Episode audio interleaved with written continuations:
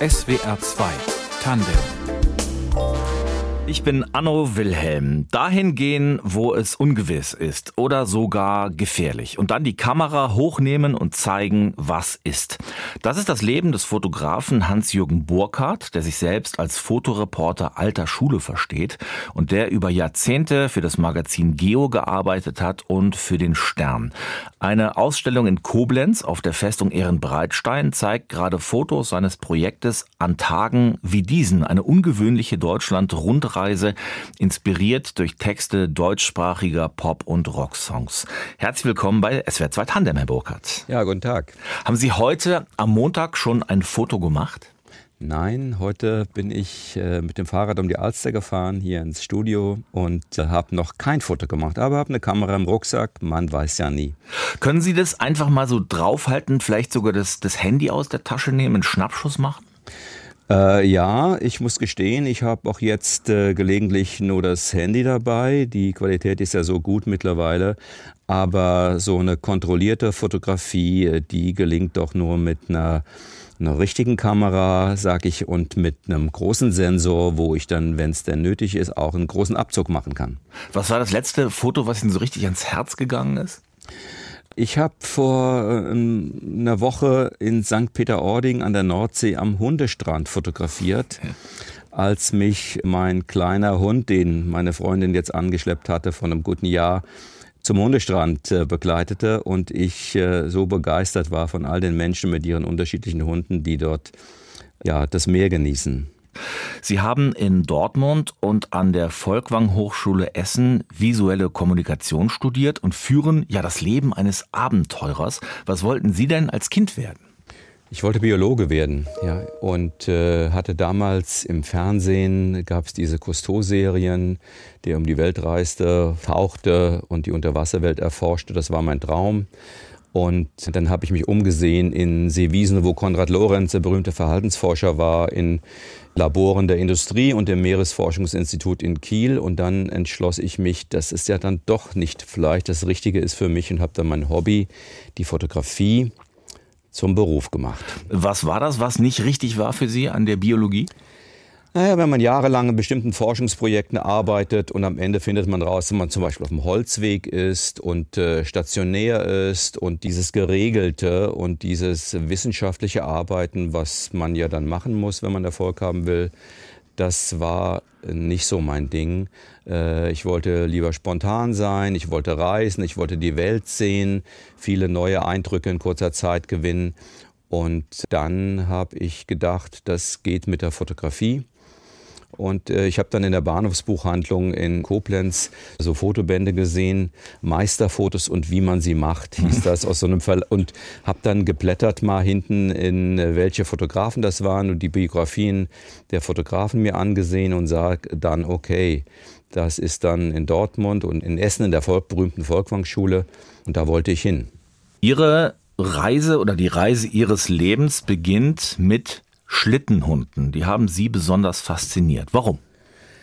Naja, ursprünglich begann es mit meinem Kunstlehrer, der mich bei einer, mal fotografiert hatte bei äh, einer Performance äh, der Theater AG, als ich mit Ketchup-Blut beschmiert in einer fiktiven Badewanne lag und ein berühmtes Gemälde nachstellte, das dann aufstand und tanzte. Und als er mir das Foto zeigte, was er von mir gemacht hat, sagte ich, Fotografie ist mein Ding. Und als ich dann studierte, wollte mein Professor mich mal zum Garagenbau in Münster abkommandieren und ich habe ihm im übertragenen Sinn den Stinkefinger gezeigt und gesagt, nee, nee, ich fahre am Wochenende zu den holländischen Schlittenhundemeisterschaften im Winterberg im Sauerland. Ach. Und dort bin ich, und das waren damals alles KLM-Piloten, Lufthansa-Piloten, weil die die Hunde mitgebracht hatten aus Alaska von ihren Stopovers auf der Japan- und Korea-Route. Und die erzählten mir dann von irgendeinem so wilden Holländer, der dann im Busch lebt, im Yukon-Territorium. Den habe ich dann angeschrieben. Das dauerte Wochen, bis ich Antwort bekam. Und dann bin ich dann dorthin und bin von dort aus äh, quer durch Alaska und, und Nordkanada gefahren, habe bei verschiedenen Hundefarmen gearbeitet, drei Winter lang, habe dort meine erste Reportage gemacht, die ich dann dem Stern anbot. Und äh, dann hat der Stern mich nochmal hingeschickt mit einem Schreiber und so kam es zu meiner ersten Reportage.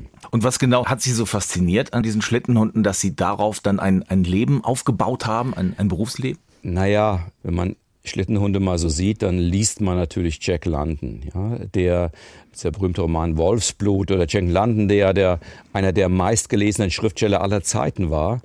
Und äh, wenn man das mal gelesen hat, äh, die Zeit damals des Goldrausch in Nome, Alaska, im Yukon-Territorium, das war für mich natürlich faszinierend. Und ich mochte kalt immer gern.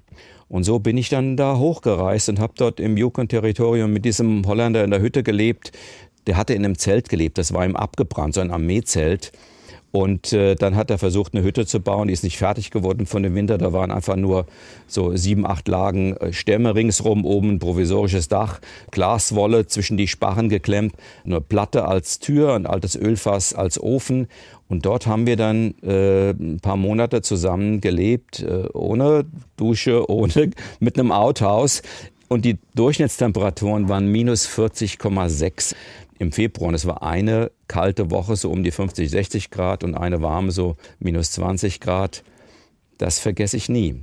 Aber diese Bedingungen, diese minus 40 Grad, die haben sich nicht abgeschreckt, sondern eher eingenommen für diesen Beruf dann. Naja, ich wusste ja nicht vorher, dass es 40 Grad wäre. Vielleicht hätte ich es mir dann noch überlegt. Aber, aber ich kam zurück und äh, habe diese Story dann dem Stern äh, anbieten können. Es gab ja damals den berühmten Artdirektor Rolf Gillhausen, das, das Auge des Stern, der den Stern ja visuell geprägt hat in dieser Zeit mit den großen Reportagen. Der fand mich toll. Aber der Schreiber, der dann mit mir nochmal hinfahren sollte, hat mich dann nach drei Tagen verlassen, als wir über die Alaska Range, diese, diesen Gebirgszug rüberfliegen mussten und der Buschpilot nur einen immer mitnehmen konnte statt zwei. Und dann hat er mich erst rübergeflogen und dann kam er zurück, hatte einen Zettel in der Hand. Lieber Hans-Jürgen, mach das mal alleine, ich habe Familie. Und äh, so habe ich dann dieses ganze Ding allein gemacht, habe es auch nochmal geschrieben. Und dann weil es ja keinen Text gab, hat es der Stern nicht gedruckt. Also bin ich über die andere äh, Straßenseite zu Geo, das war ja ein Verlag damals, und die haben dann dieses Stück mit meinem Text gedruckt. Und so war ich dann bei Geo, wo ich dann über zehn Jahre lang für die durch die Welt fuhr. Wir hören in SWR 2 Tandem Heinz Rudolf Kunze, Deutschlandlied, der hat dahinter in Klammern geschrieben, von allen guten Geistern verlassen. Das ist eines der Bilder, die Sie in Ihrem Buch an Tagen wie diesen quasi bebildert haben. Äh, ich zitiere mal aus dem Songtext, das ist das Stück, das Sie auch zitieren im Buch. Von Leipzig bis nach Heidelberg, von Freiburg bis Berlin, viel Licht und Schatten über alter Erde, nie wieder Angst vor deiner Angst, nie wieder vor dir fliehen. Ich will, dass Frieden bleibt und erstmal werde, singt Heinz Rudolf Kunze. Und Sie haben als Bild dazu, Herr Burkhardt, ein spitzes, ja, raketenartiges Betongebilde gefunden. Das aussieht wie ein Bunker. Was ist das? Genau, das waren diese Spitzbunker, die damals gebaut wurden, gegen den, um Leute gegen den Bombenkrieg zu schützen. Und äh, dieses Ding stand, wenn ich mich recht erinnere, in Gießen. Ich fand das so faszinierend, äh, wie das da auf diesem Parkplatz stand, mit diesem roten Container davor. Das war eine ehemalige Kaserne, glaube ich, ähm, die auch schon im Ersten Weltkrieg äh, existierte. Dann war es so eine Wehrmachtskaserne, dann haben es die Amerikaner übernommen und jetzt ist es irgendwie äh, Bürogebiet. Und das stand für mich auch so als Überbleibsel so symbolisch für, für diese Zeit und den Kunstsaison, den fand ich da gut, denn ich bin ja so ein nach 68er oder 68 war ich 16 während überall die Studentenbewegung auf der Welt war, äh, Bürgerrechtsbewegung in den USA, Anti-Vietnam-Proteste. Und da lief ich auch bei der einen oder anderen Demo mal mit Ho Ho Ho Chi Minh und der erhobenen Faust äh, durch die Stadt. Heute weiß ja keiner mehr, wer Ho Chi Minh war. Aber alles, was damals so mit Deutschland verbunden war, für mich, das hatte so einen nationalen Touch, das hatte so ein Ogu und war irgendwie Pfui.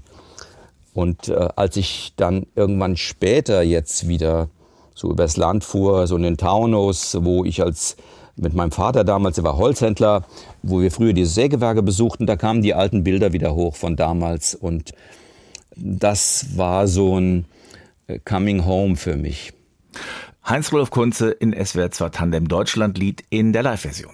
Verlassen von allen guten Geistern. Beidseitig in ein bleiches Licht getaucht. Bewohnt von einem strammen Stamm von Meistern, aus denen nachts ein banger Atem faucht.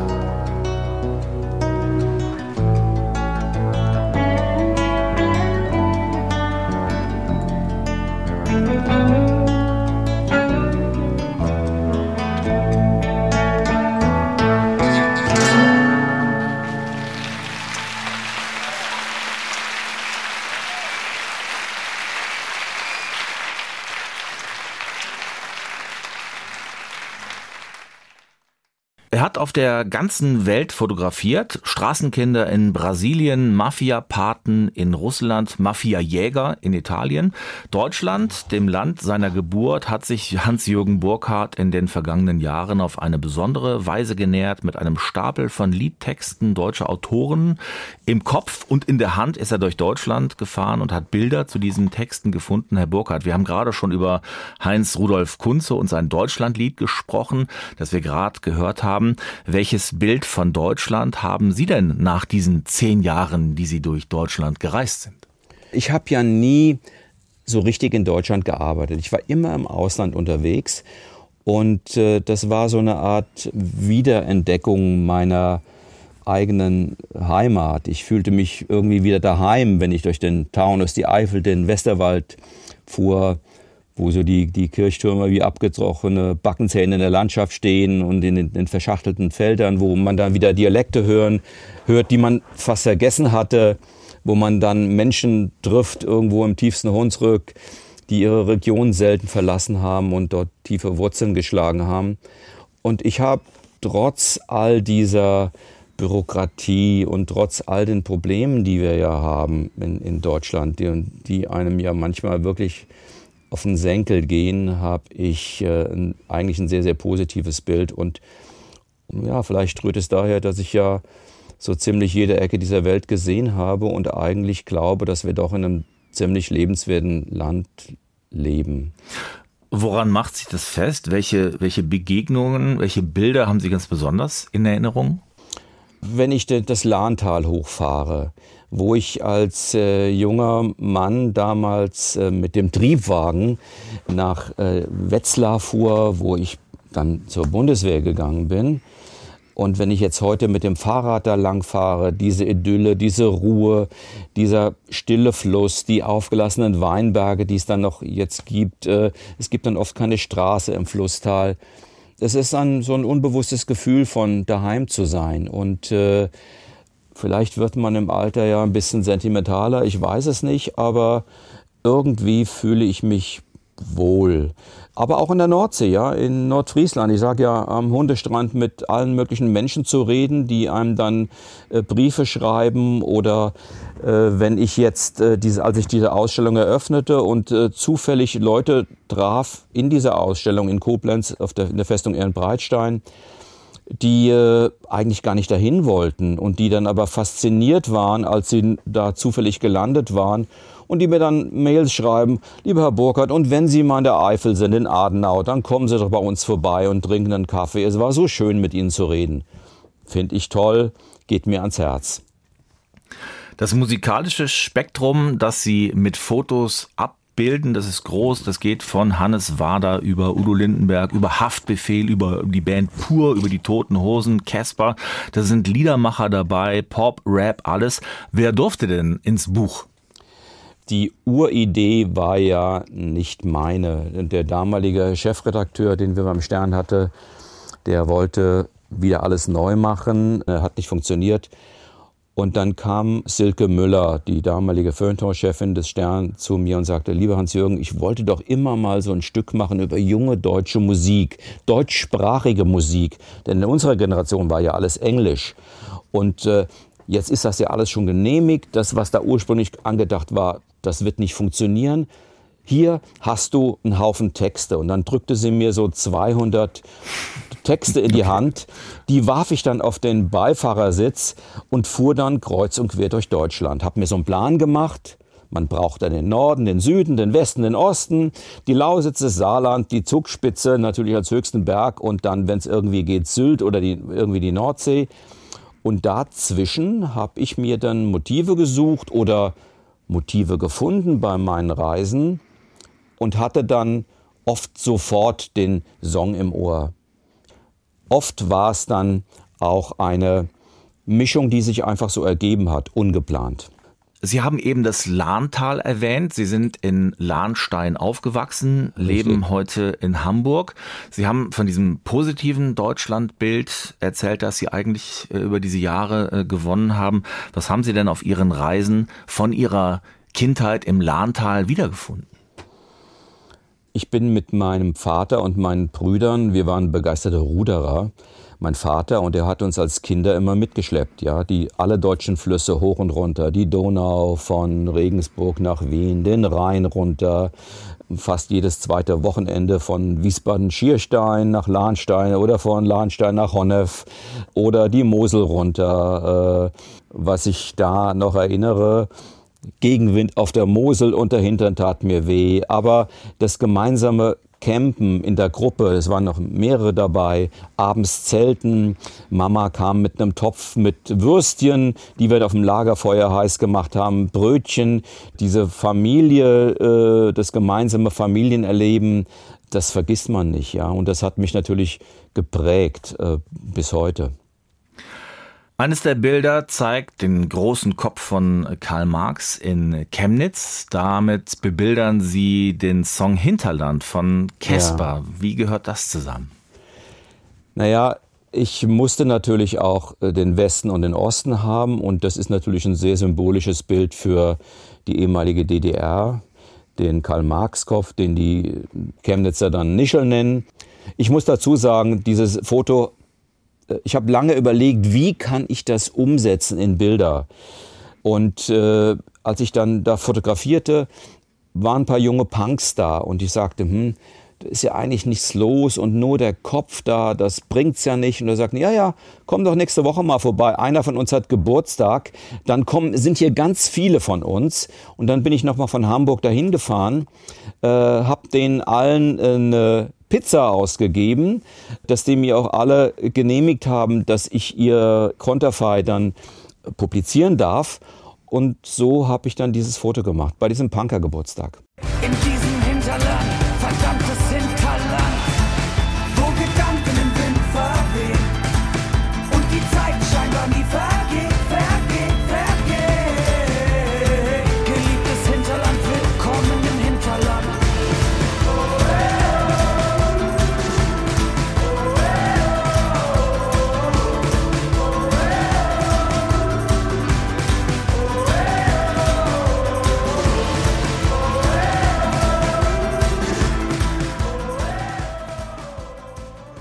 Jahrzehnte seines Fotoreporterlebens hat Hans-Jürgen Burkhardt, unser Gast in SWR 2 Tandem, in Russland verbracht.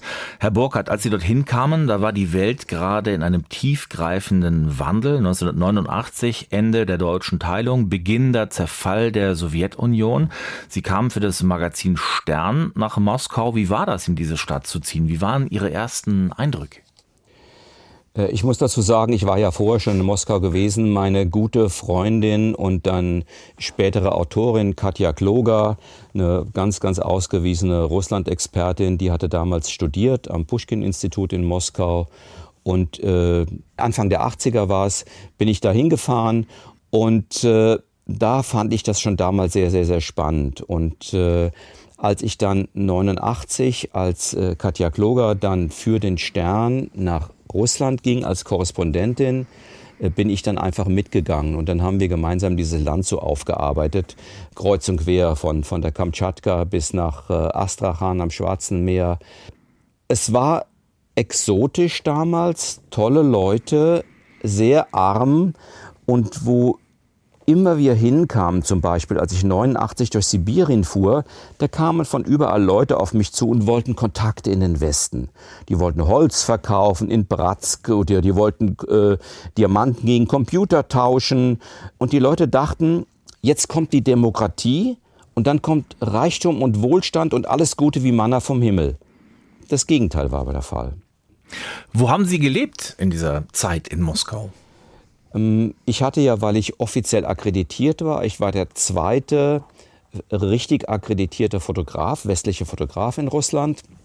Der Lenin wusste damals schon, dass man äh, dass die Leute mit den Bildern gefährlicher sind als die, die schreiben. Und deswegen hat man lange keine äh, Fotografen und Kameraleute zugelassen. Es waren immer Russen, die dann für mit westlichen Schreibern arbeiten mussten. Aber ich war dann da, äh, mitten im Zentrum, in diesem Ausländerviertel, wo auch alle lebten, ja, äh, wo die ARD war, äh, Gerd Ruge damals. Und von dort aus haben wir dann das Land erkundet von diesem Viertel in Moskau sind Sie auf Ihre Reisen gegangen. Gibt es eine Reportage, an die Sie sich besonders erinnern? Ah, es waren ja ganz, ganz viele Reportagen, ganz tolle. Also so eine, die auch in der ganzen Welt nachgedruckt wurde, äh, von Asahi Shimbun bis äh, äh Newsweek, Time oder Live, äh, von Globo bis äh, La Stampa und, und Parimatch, das war eine Mafia-Reportage, die ich zusammen mit Katja Kloger gemacht hatte, wo ich dann auch einen der großen Paten oder der größte Pate in St. Petersburg, manche sagen, das war damals Putins Pate, äh, fotografierte Wladimir Kumarin, der, dem man dann später seinen Arm abschoss. Und der hatte mich dann, nachdem ich ihn fotografierte, ging er äh, mit seiner Hand über seine Kehle, deutete auf seine Leibwächter. Das war in einem, in einem Gerichtssaal oder vor einem Gerichtssaal. Und dann bin ich abends ins Hotel und dann war da ein Taxifahrer, der sagte, du warst doch heute der bei dem Kumarin-Prozess. Ich sagte, niet, da, da, da, das warst du. Und dann äh, bin ich aufs Zimmer gegangen, habe äh, die guten Cops, die es natürlich in Russland auch gab, angerufen und sagte, Dima, das ist passiert, ja, wir wissen schon, es gibt ein Kopfgeld auf dich, wir können dich nicht mehr schützen, schließ dich ein, wir holen dich ab. Dann fuhren wir mich nach Pulkowo, dann bin ich nach Moskau geflogen, habe meine Sachen eingepackt, bin nach Hamburg. Und dann äh, bin ich dann auch ähm, äh, irgendwo anders in der Welt gewesen, war glaube ich dann in Afrika für Ärzte und mit Ärzte ohne Grenzen und später äh, hat dieser Kumarin dann in einem Shootout seinen Arm verloren. Dann hatte er auch wahrscheinlich andere Sorgen. Und dann bin ich dann doch wieder zurück nach Russland. Heute lässt Wladimir Putin Krieg gegen die Ukraine führen. Welche Veränderungen haben Sie in Ihrer Zeit erlebt dann in Russland? Naja, wer das so genau im Einzelnen voraussehen konnte, ähm, ja, das glaube ich, konnten nur wenige. Viele haben geahnt, dass Putin zu sowas in der Lage ist, fand ich. Aber äh, ich selbst habe das auch nicht geglaubt. Und äh, ich habe noch bis vor zwei, drei Jahren in Russland fotografiert. Also vor der Weltmeister, Fußball-Weltmeisterschaft in Russland habe ich mit einem alten Freund, der auch mal mein Korrespondentenkollege war, ein Buch gemacht zum Beispiel über deutsche Firmen, die in Russland arbeiten das nagelneue Mercedes-Werk fotografiert oder das Volkswagen-Werk. Ja, hätten die gewusst, was passiert, die hätten diese Millionen, Millionen Investitionen ja auch nicht gemacht. Und das ist das, was so traurig mich stimmt. Und äh, man hat mir dann mein Visum nicht verlängert und ich will auch nicht mehr hin. Ja, ich habe das für mich abgeschlossen. Viele meiner Freunde, die ich hatte, sind auch mittlerweile tot. Ich bin ja auch nicht mehr der Jüngste und die Lebenserwartung in Russland, vor allem bei Männern, ist erheblich geringer als in Deutschland. Und äh, das ist vorbei, es ist, habe ich abgeschlossen. Ich arbeite mein Archiv auf. Das ist jetzt mein Lebenswerk und das, was mich mit Russland noch verbindet. Das ist historisch. Ich sehe zu, dass das irgendwo in anständige Hände kommt. Und damit ist Russland für mich erledigt. Es bleibt Ihr großes Archiv. Welche Fotos sind Ihnen da besonders wichtig aus dieser Zeit? Es äh, sind ja manchmal Fotos, die weniger einen historischen Wert haben als einen emotionalen. Ich sage immer, mein Lieblingsfoto ist das eines jungen Mädchens, die zu so einer Erwachsenentaufe geht im Grenzgebiet zwischen Ukraine und Russland. Ich weiß gar nicht mehr, ob es heute zu Russland gehört oder die Ukraine noch war.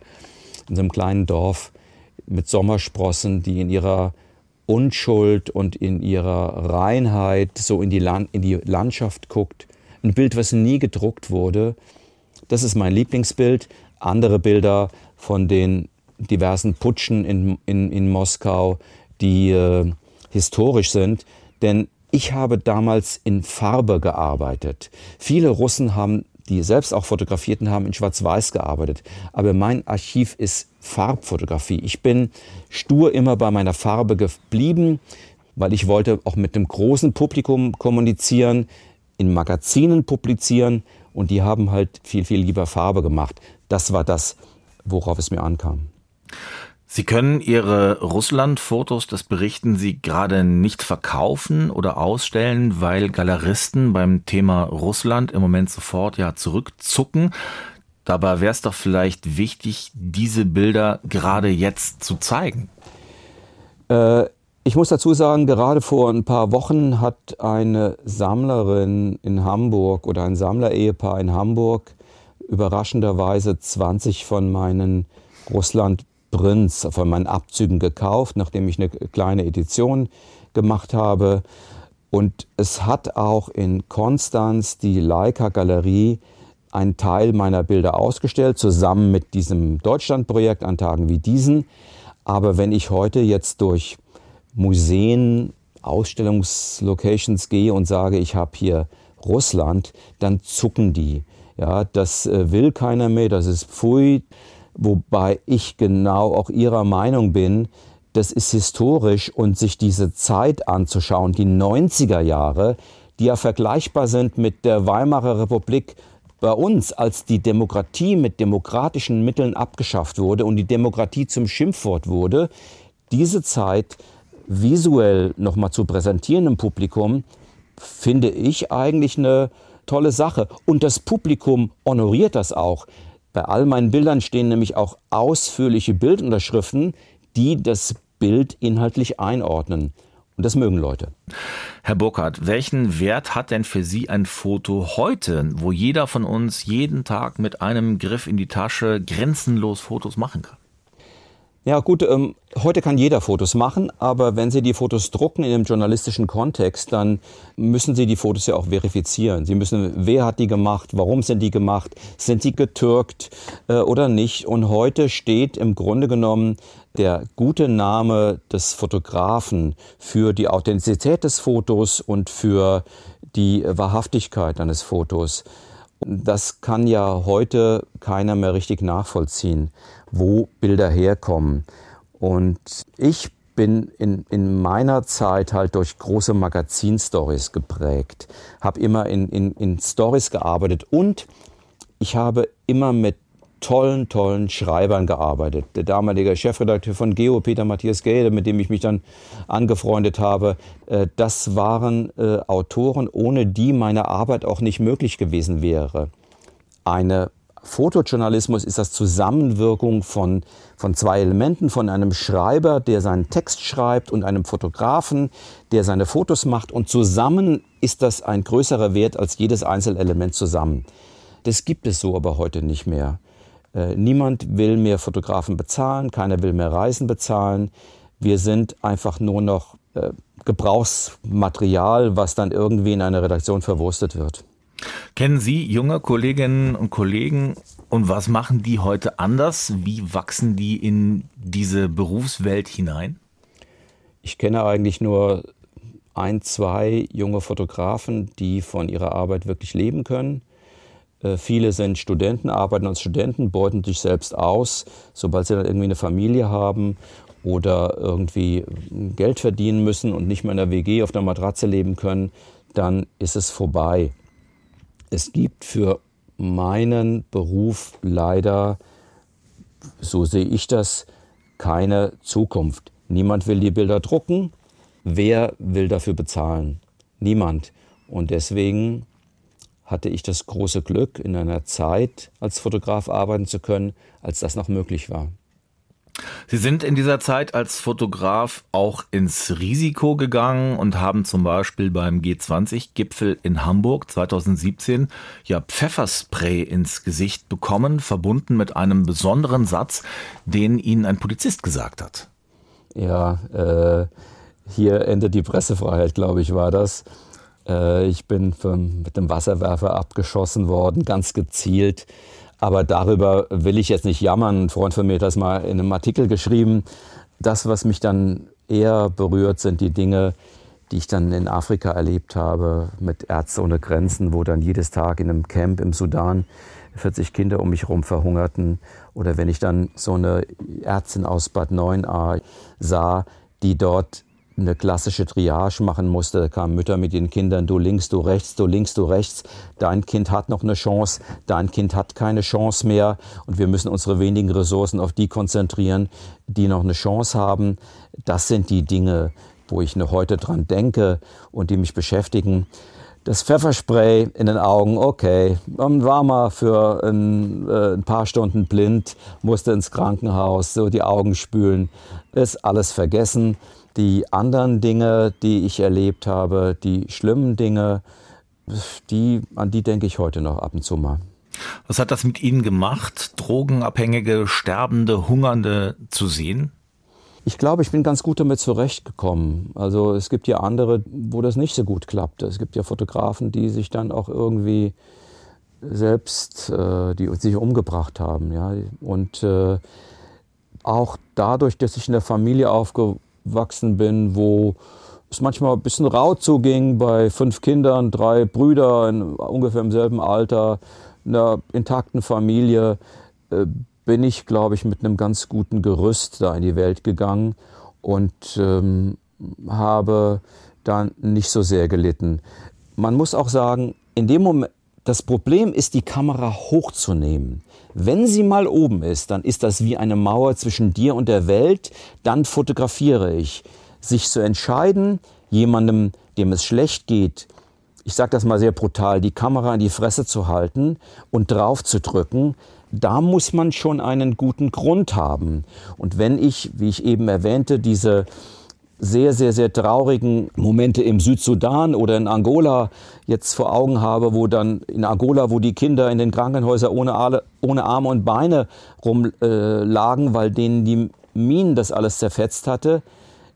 Der gute Grund war, dass ich mit meinen Bildern dann Spenden generieren konnte, Ärzte ohne Grenzen zum Beispiel unterstützte, äh, und nur deshalb habe ich mich dann überwinden können, solche Momente zu fotografieren. Sehr, sehr, sehr oft habe ich die Kamera unten gelassen. Sehr, sehr, sehr oft habe ich meine Fotos erst gar nicht in die Redaktion gegeben, sondern habe sie vorher ausgewählt und habe gesagt, okay, ich habe sie gemacht, aber für die Publikation sind die nicht geeignet. Was waren das für Augenblicke, in denen Sie die Kamera unten gelassen haben? Wenn ich sah, dass jemand sehr gelitten hat, aber ein Blick mir sagte, bitte fotografiere mich nicht in meinem Elend, dann habe ich es dann sein lassen. Dieses ja. Leben auf Reisen, das Sie geführt haben, erlaubt es denn feste Bindungen zu Menschen, zu einer Familie? Ja, irgendwie muss man immer bezahlen, ja. Und mein Preis war eben das, die Familie. Ja, das habe ich verpasst. Jetzt habe ich eine feste Freundin und äh, habe auch einen Hund, an dem ich mich mit erfreuen darf. Der gehört ihr. Und meine Mutter ist 99 und ich glaube, die ist nur deswegen so alt, weil sie fünf Kinder hat, die sie irgendwie auf Trab halten und sich äh, sie um sie kümmern. Das wird bei mir anders sein. Ähm, ja, dass ich keine eigenen Kinder habe, dass ich nie geheiratet habe, dass ich immer unterwegs war, das ist der Preis, den ich für mein Leben gezahlt habe. Gut, äh, äh, immer wenn ich in andere Familien komme, die Kinder haben, dann bin ich der Onkel, der tolle Stories erzählt. Aber so ist es, ich kann es nicht ändern und ich möchte auch einfach positiv nur in die Zukunft sehen. Wenn Sie Ihr besonderes Leben, Ihr Abenteurerleben in ein Foto packen würden, was wäre auf diesem Foto drauf? Geht nicht. Meine Bilder waren immer Stories, immer Geschichten, die so einen narrativen Flow hatten. Und so ist mein Leben auch. Mein Leben besteht nicht aus einer Situation, einem Foto. Es sind viele Fotos, viele Situationen, die zusammen mein Leben ergeben. Ja. Unser Gast in SWR 2 Tandem, der Fotoreporter Hans-Jürgen Burkhardt. Ganz herzlichen Dank Ihnen. Danke auch. Die Ausstellung an Tagen wie diesen noch bis zum 5. November in der Festung Ehrenbreitstein in Koblenz. Das Buch dazu ist in der Edition Lammerhuber erschienen. Redaktion der Sendung Fabian Elsässer, Musik Tristan Reiling und durch seine Fotos unser Gast Hans-Jürgen Burkhardt, Technik Alexander Kote, ich bin Anno Wilhelm.